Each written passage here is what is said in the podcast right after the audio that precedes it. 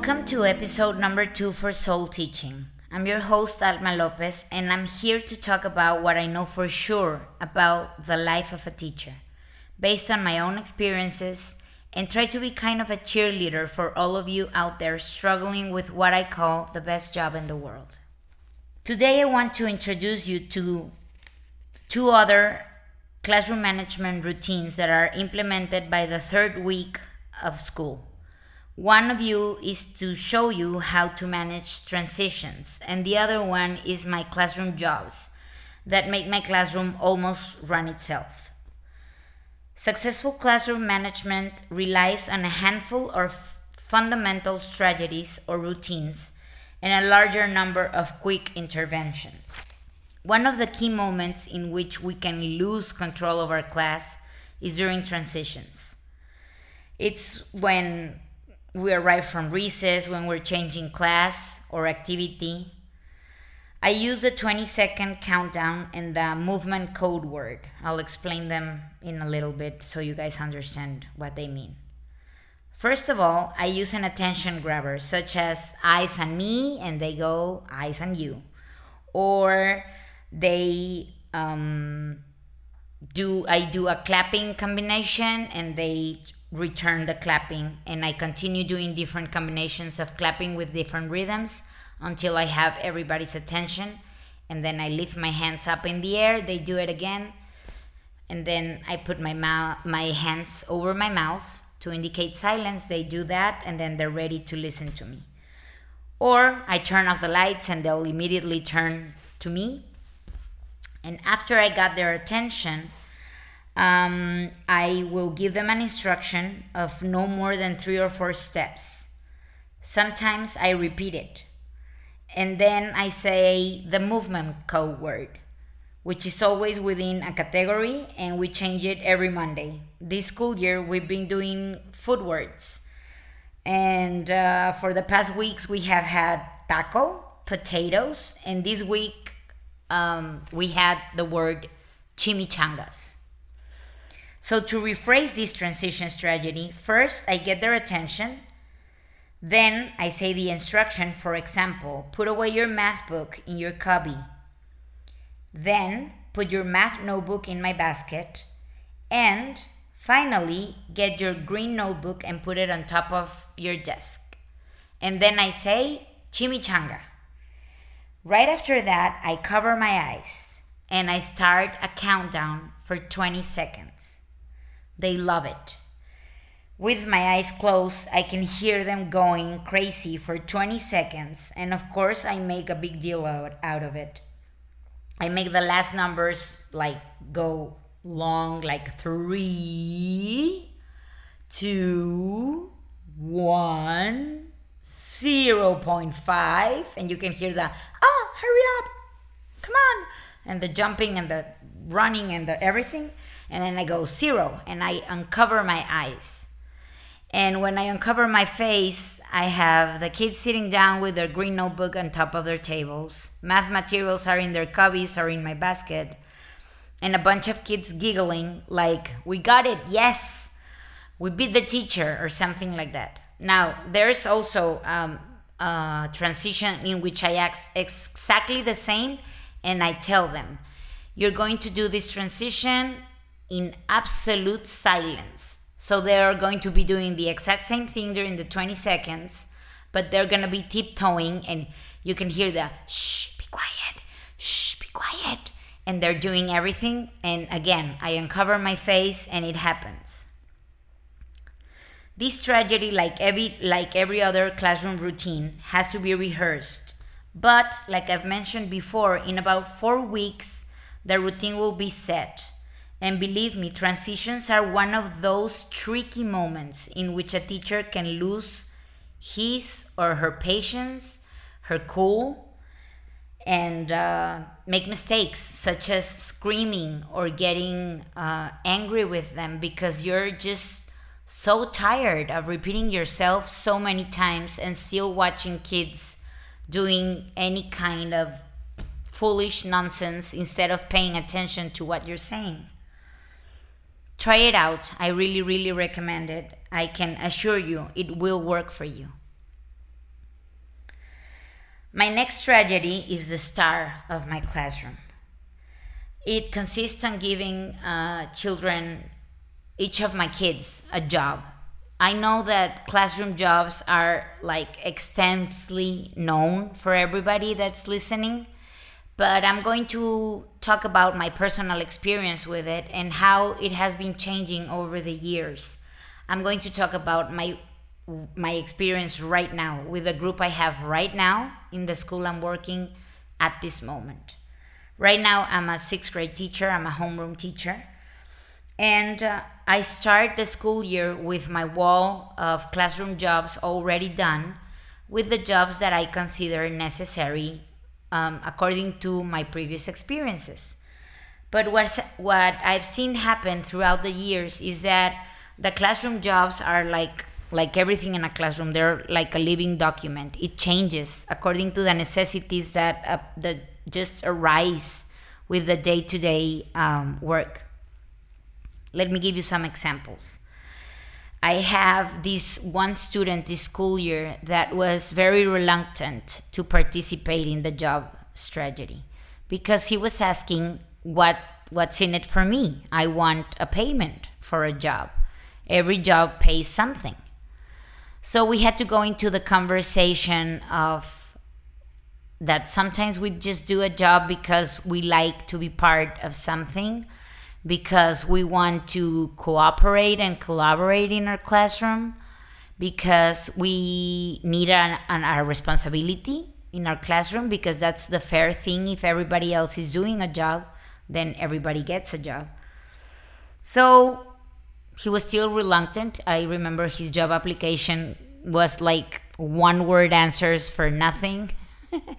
and uh, he was like really not into it. So I gave him the lights, door, and key monitor job. That means that he was to be, he had to be the, the last one on getting out of the classroom when we go to recess on, or when they leave for another class.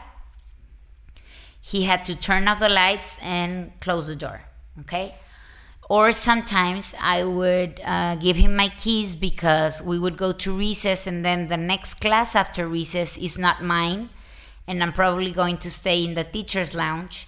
So i give him my keys which are always hanging from my neck and he will be uh, he has to come in uh, from recess on time and open the door for the specialist teacher that is using my classroom to teach the next class.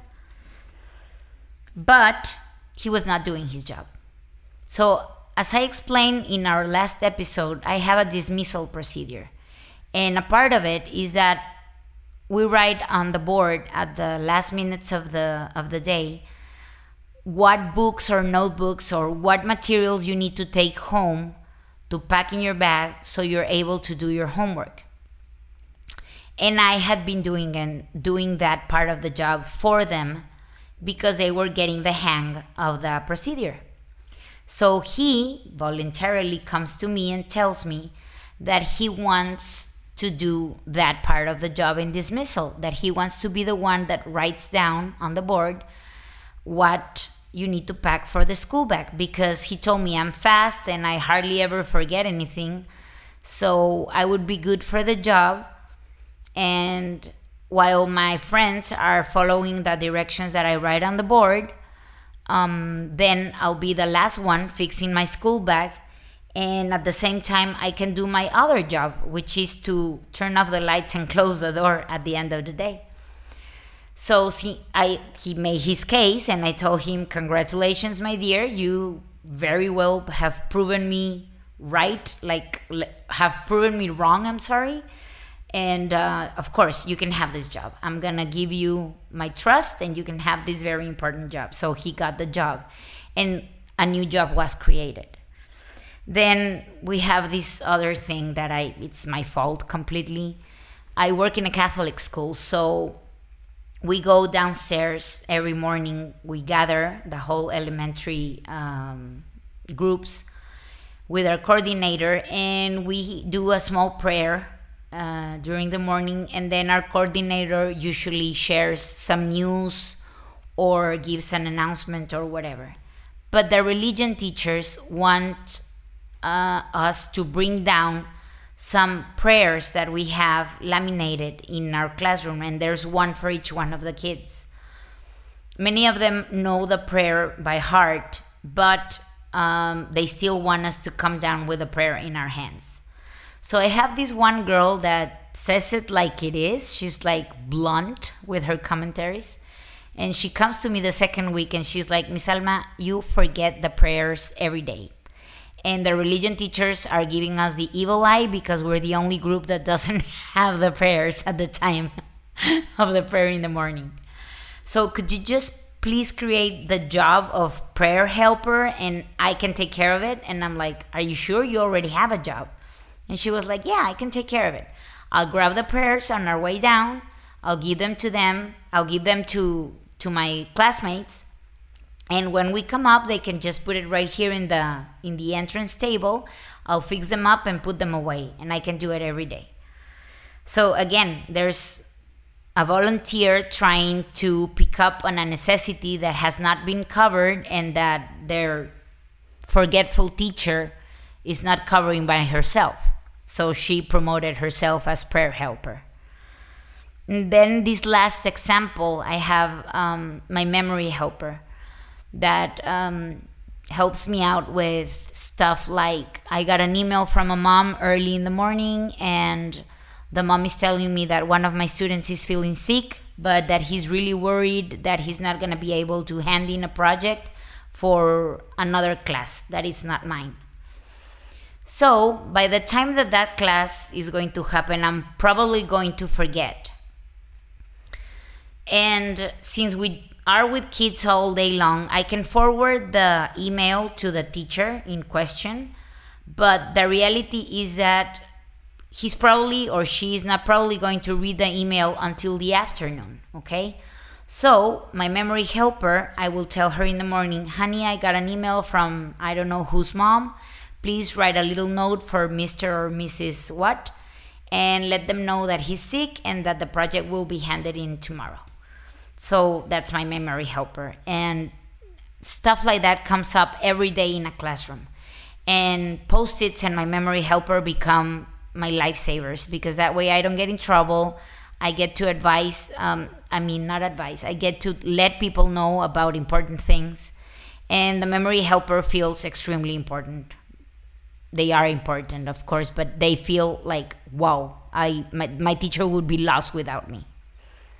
There's another case of a girl that dances professionally in my classroom.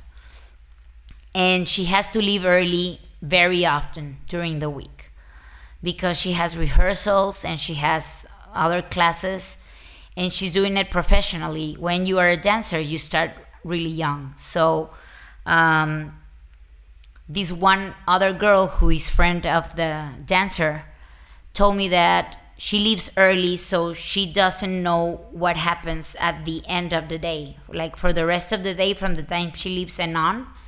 So she promoted herself as the as a helper for people who leave early for that or many other reasons because they felt sick or they had an appointment or whatever so she writes down whatever happened for the rest of the day and leaves it pasted on top of the desk of that person. That way, that person next morning can come in, look at the list of things that her friend left for them. And if they have questions, they can ask their own friends or they can come to me and I'll clarify the, their doubts and let them know when the due date for their missing work is to uh, implement this strategy, I start from week number one, like I told you, with the job choices that I already have on a wall. And I give them a job application that has three questions. They have to write their name. On the second question, they have to write their three best options. I, of course, explain what each of the jobs is uh, before so they give me three options in order of importance or of preference. And at the last and the, and the third question, they have to explain to me, writing persuasively, why are they the best man or girl for the job?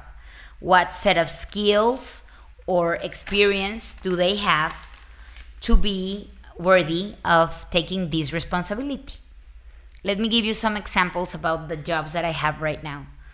I have my calendar and memory helper, which I already explained. The calendar means that whenever if they have the job when the month changes, they have to change the numbers in my calendar and uh, retape or whatever the calendar needs, it's done.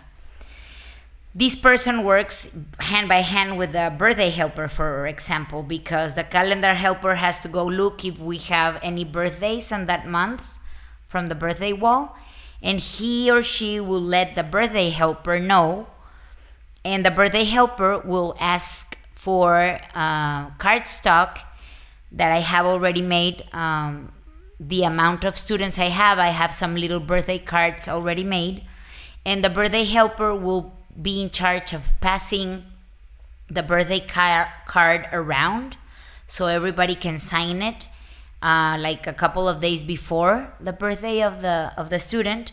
And that way when we sing for them happy birthday or whatever we have a card ready where everybody had signed uh, nice wishes for the for the birthday boy or girl. And then there's for example my library helper who keeps the books in order who counts the novels that that we have like all all of us that we have the same book he counts them he puts them in list number order we have the messenger that runs errands inside the school. Of course, my board and markers helper that is like amazing right now. I think I'm gonna like ask for him to keep the job forever because my board has never looked cleaner. and um, I have the cafeteria order helper. Remember last episode I told you about my kids filling out cafeteria orders first thing in the morning. So this kid takes them down really early when we go to the prayer. And that way their lunch will be ready in cafeteria and they won't have to get in line to get their food. Uh, we have the carpets helper because we have two carpets where we have a lot of plushies and pillows and stuff. And they're constantly keeping them in order reminding people not to put their muddy shoes on top of the carpets and stuff like that. We have the homework helpers that are my lifesavers. Um, they would pick up the books from the homework spot, count them. They would pick up worksheets and put them in list number. If someone's missing, they'll go to that person and ask about their homework. They'll put a post it on top of it and a clip on it, and then just put it in my checking bin. So I practically do nothing there. No, I'm kidding, but I do get a lot of help from them. I have obviously my teacher's assistant, which is my joker. I have two of them, a boy and a girl, and I make them do everything else that I don't have a specific job assigned for. Um, the absent helper, who will fill out a little format that I have to let the person that has been absent know what he or she missed and uh, pick up the worksheets for them and put them in a clip and there's a whole procedure for each one of the jobs right? And it works like a charm. It does. It's um it creates a, a sense of belonging. It um, it helps them learn to collaborate but this is a real collaboration because if one of them doesn't do their job we are going to notice. Someone I, that either me or another person is going to ha- have to pick up their slack okay? So by the end of the day i end up with a classroom that looks perfect. Everything is in their place. Um, i have papers in order. I know who missed who didn't miss um, i have an, an assistant that takes attendance for me. Um, they have access to my closet to my things because and that shows them that i trust them okay? So that is, that that makes their their help have a lot of purpose and significance. I will um, attach to this post a couple of freebies for you one of them will be a list of attention grabbers that i know that there's like a gazillion of them out there but I'll I'll try to include some that I find funny and and they find funny so Anything that's funny, they'll pay attention to it. Uh, I will also include the job application and also a list of possible jobs that you might have um, by grade level because of course i am able to have all of these jobs that i just described because i teach sixth grade. But that does that doesn't mean that you cannot have a job strategy when you teach the first grade. First graders are able to do many many things and help you run your classroom. I will also include pictures of where the jobs are posted in my classroom and um, also how I present them and how I change them. And um, that's it. I really hope that you guys enjoy this, that this works out for you, and that you had a lot of fun, almost as much as I had doing it for you. And I'll talk to you soon. Bye bye.